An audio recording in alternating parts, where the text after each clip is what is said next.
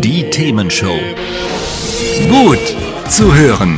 Gegen Langeweile. Herzlich willkommen beim Themenshow Podcast. Habt ihr uns schon abonniert? Wenn nicht, wird's Zeit. Ihr findet unseren Podcast auf podcast.themen-show.de. Und jetzt viel Spaß mit unserem heutigen Thema, das direkt aus unserer Radioshow stammt. Ja, ihr hört's schon, ne? Die Künstler sind auch betroffen von dem ganzen Corona-Krams. Da haben wir auch nachher, nachher mehr davon. Also zum Beispiel, äh, Carsten deutet es schon zart an, die Lalelu A Cappella Comedy. Äh, die Kollegen haben auch mit uns gesprochen und äh, uns verraten, wie es ihnen geht. Aber erstmal würden wir gerne mit euch über was anderes sprechen. Nämlich über äh, Selbstdenken sozusagen. Na, Carsten, Corona, wir müssen Kontakte reduzieren, die Kurve abflachen. Äh, ist ja nicht so cool, oder? Naja gut, es gibt Schöneres. Also zumal dazu muss ich sagen, dass meine, meine beiden Jungs natürlich jetzt genau in der Zeit auch Geburtstag hatten und denen ja. jetzt mal mit, mit äh, sechs beziehungsweise drei Jahren zu erklären, dass sie ihre Geburtstagsfeier nicht feiern können und dass sie sogar ihre eigene Family nicht sehen können, das war schon irgendwie blöd. Das kann Aber, ich verstehen, ja. Natürlich trotzdem nachvollziehbar. Ja, auf den ersten Blick ist aber natürlich auch logisch, ne? Wenn man weniger oder keinen Kontakt mit anderen hat, kann der Virus sich schlechter verbreiten. Und die Situation in Italien liegt ja nun nahe, dass wir darauf achten müssen, denn sonst könnte auch unser Gesundheitssystem in Schwierigkeiten kommen. Darum ja die ganze Übung jetzt. Und die Wirtschaft ist ja ganz schön weit runtergefahren. Also da muss schon irgendwie ein triftiger Grund hinterstecken, denke ich. Andererseits, gesellschaftlich ist das ja irgendwie ein großes Opfer, ne? Das bringt jeder Einzelne. Kinder hast du eben schon gesagt, ähm, die ihren Geburtstag nicht feiern können. Für die Eltern auch, ne? Kinder neben Homeoffice noch bespaßen. Die Kinder sind ja auch nicht im Kindergarten oder irgendwo irgendwo, keine Ausflüge. Also ich glaube, es ist eine Menge Freiheit, die uns da gerade flöten geht, eben dafür, dass unser Gesundheitssystem nicht zusammenbricht. Das stimmt. Also ich persönlich muss sagen, ich habe ja jetzt auch schon ein paar Tage jetzt hier hinter mich gebracht im Homeoffice und gleichzeitig äh, in der Kinderbespaßung. Und ähm, ja, ich muss sagen, es ist natürlich äh, anstrengend. Das äh, weiß, glaube ich, jeder, der das gerade tut, ganz genau. Und es wirkt sich inzwischen auch aus. Zehn Prozent mehr gemeldete Fälle von häuslicher Gewalt, also wahrscheinlich gibt es noch ein bisschen mehr. Ähm, und ich finde auch generell, wenn man mit Leuten schreibt, spricht, wie auch immer, der Umgang ist teilweise echt schon unschön geworden. So Denunziantentum und so weiter habe ich auch schon wahrgenommen.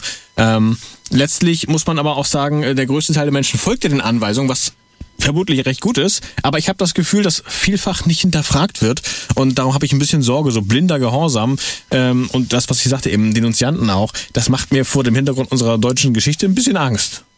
Das stimmt, ja. Wo, wobei, wenn man sich die aktuellen Zahlen anguckt, als auch wenn jetzt am Sonntag Wahl wäre, ähm, spielt das ja sozusagen den nicht rechten ähm, Parteien in die Karten.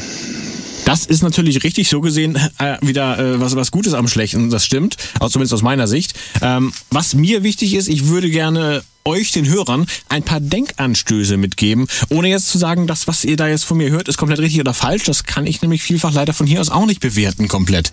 Aber was ich ein spannendes Thema finde, wir haben ja eigentlich als Basis für diese ganzen äh, Reduzierung der Freiheiten, für diese ganze bleibt bloß zu Hause, für dieses ganze keine Kontakte und so weiter, haben wir ja Zahlen, Daten, Fakten. Aber wie exakt sind denn jetzt die Zahlen der Corona-Fälle und Toten? Äh, man muss sagen, das habe ich in der New York Times gelesen, wir sind wohl eines der Länder, das mit am meisten testet mittlerweile. Also wir gucken am meisten äh, bei Verdachtsfällen, ist es Corona oder ist es kein Corona, was ziemlich gut ist.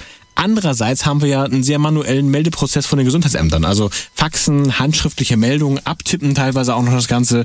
Ähm, und dadurch wird schon schwierig, an aktuelle Zahlen zu kommen. Man sieht es ja immer nach dem Wochenende. Da sind die Zahlen erstmal eingebrochen und dann gehen sie wieder hoch, weil ja die Behörden dann auch Wochenende gemacht haben und das eben nicht irgendwie automatisch weitergegeben wird. Und das fand ich jetzt sehr spannend. Ähm, Dr. Bodo Schiffmann aus Sinsheim, der ist mittlerweile äh, im Netz auch schon, glaube ich, ganz, ganz gut zu finden. Der sagt, ähm, es werden Corona-verdächtige Todesfälle grundsätzlich erstmal nicht obduziert. In diesem Zusammenhang möchte ich darauf hinweisen, dass sich das Robert Koch Institut aus Gründen des Infektionsschutzes gegen Obduktionen ausspricht. Zitat, eine innere Leichenschau, Obduz Autopsien oder andere Aerosol produzierende Maßnahmen sollten vermieden werden. Sind diese notwendig, sollten diese auf ein Minimum beschränkt werden.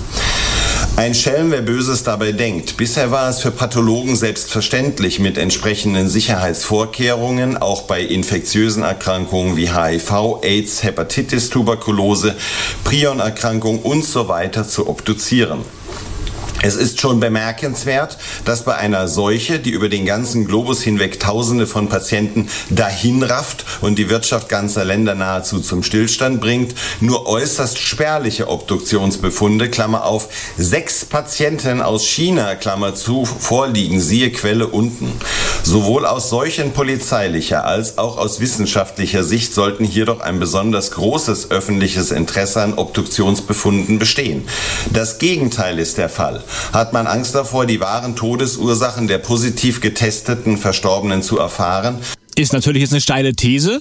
Ähm, die Gründe kann ich von hier aus schon mal gar nicht bewerten, warum das Ganze so ist. Aber was ich sagen kann, ist, dass diese Zeilen, die auch eben vorgelesen wurden, nicht obduzieren, Aerosol produziert, also sprich, könnte ja, ähm, könnten ja Tröpfchen austreten quasi, in die Luft eintreten, ganz feine Tröpfchen so. Ähm, dass das also wirklich das Robert-Koch-Institut dazu bewogen hat, zu sagen, obduziert lieber die Verdachtsfälle nicht von innen, guckt nur von außen drauf auf die Leichen und da kann man wohl eben nicht viel bei rausbekommen. Äh, auch NTV, also doch würde ich, würd ich würd schon sagen, das ist eher ein bisschen seriöser, was da schon äh, auf der Seite kommt, hinterfragt die Todeszahlmeldung. Das heißt, die Daten, auf deren Basis wir da arbeiten, sind möglicherweise gar nicht mal so exakt. Wissen wir nicht, aber der Verdacht liegt zumindest nahe.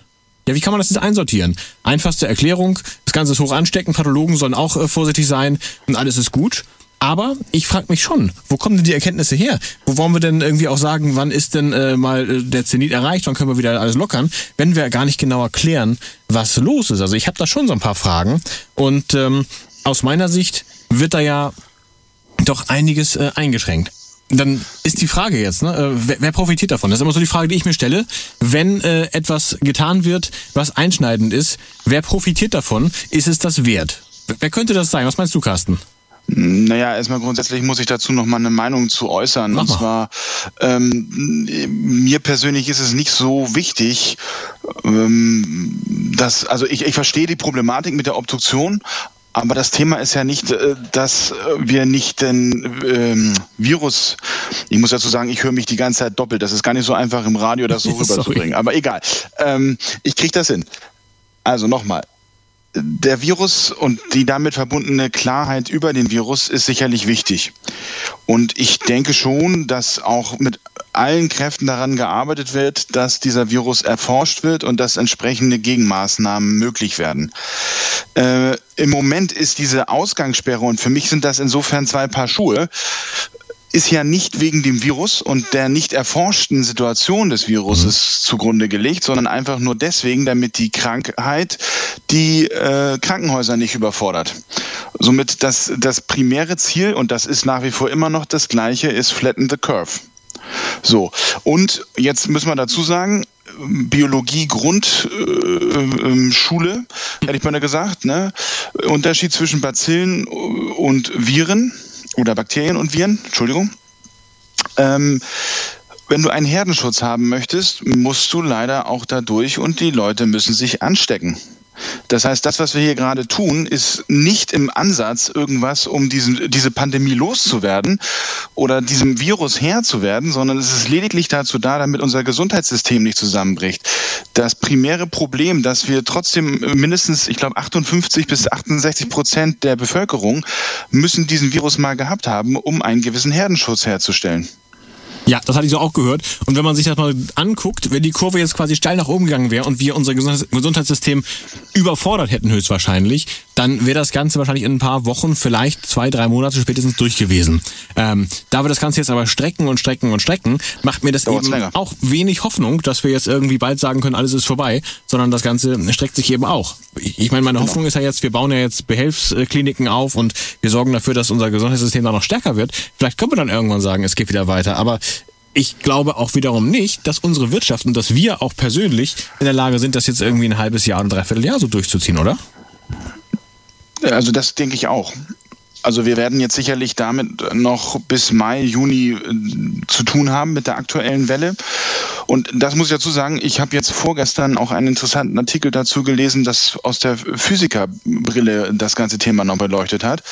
Und da wurde einfach mal die Kurve berechnet. Und nach deren Berechnung ist es so, dass diese beziehungsweise Anfang nächste Woche die Peak sozusagen erreicht wird und dann sozusagen die Zahlen zurückgehen und äh, wir dann durch diese entsprechende erste Welle durch sind. So, das ist das, was Österreich jetzt schon langsam erkennt. Mhm, das sieht man, So, genau, in den Kurven. Hatte ich auch so. gesehen, ja. Das, das Thema ist natürlich, sobald die Leute wieder rausgehen, gerade bei so einem Wetter wie heute, wird es wieder von vorn losgehen. Das heißt, wir reden nicht über die eine Welle, sondern wir reden über eine von X Wellen. So. Und wir können ja jetzt nicht alle paar Monate oder alle paar Wochen wieder alle zurück ins Homeoffice und die ganze Zirkus nochmal von vorne machen. Und dann sind wir alle insofern wirklich finanziell als auch wirtschaftlich platt. Insofern ist die Frage, was ist die Alternative? Und ich glaube, das ist eine Sache, die können wir von hier aus auch nicht wirklich, äh, das kann wahrscheinlich keiner so richtig sagen, weil es ist ja immer so ein bisschen Glaskugel lesen. Man könnte jetzt äh, überlegen, äh, lasse ich die Leute wieder an die frische Luft und schütze nur diejenigen, die gefährdet sind, für die also Corona wirklich gefährlich ist. Kann ich das überhaupt? Ähm, man könnte sagen, okay, müssen wir durch, sterben halt Leute. Das ist aber wahrscheinlich nicht unbedingt das Menschenbild, was wir hier in so einem christlichen Land haben und auch nicht tun wollen. Ähm, also so viele Optionen gibt's ja irgendwie nicht. Na gut, also wir, wir haben ja jetzt aktuell die Situation, dass wir, wie du es ja eben auch richtig gesagt hast, versuchen, das Gesundheitssystem durch diese Maßnahmen zu entlasten. Und dieses Entlasten ist letztendlich wahrscheinlich auch noch, bis es einen adäquaten Gegen, äh, ein adäquates Gegenmittel gibt, eine, eine notwendige Situation. Die Frage ist halt, wie lange und wie intensiv.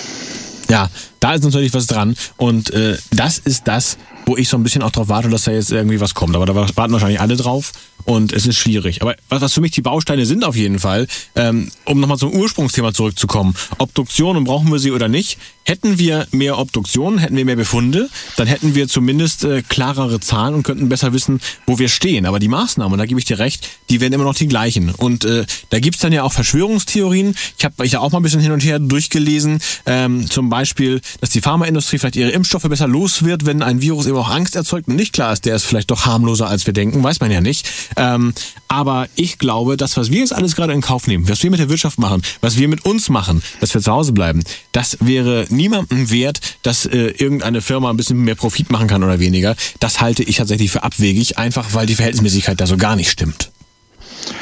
Ja, grundsätzlich finde ich diese äh, Verschwörungstheorien an der Stelle auch irgendwie unangebracht. Also auch die Fragestellung, ist das ein, ein von Menschen gemachter Virus oder ob das so einen natürlichen Ursprung ist, ist genauso aus meiner Sicht müßig, weil es hilft nichts. Man wird es nie rausfinden. Man könnte höchstens sagen, dass derjenige, der das gemacht hat, dann äh, dafür haften soll, was passiert ist. Aber das wird ja auch kein Mensch und keine Institution äh, in irgendeiner Form können, tatsächlich. Das stimmt.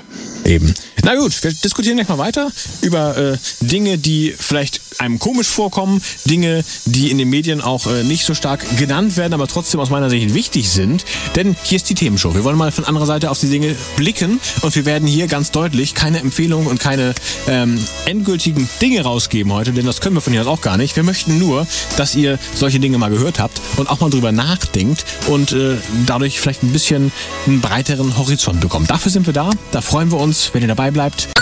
Hat's euch gefallen? Sagt's weiter.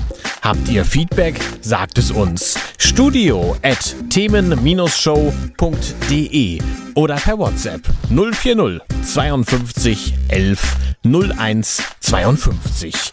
Mehr Podcasts von uns gibt's unter podcast.themen-show.de. Themenshow.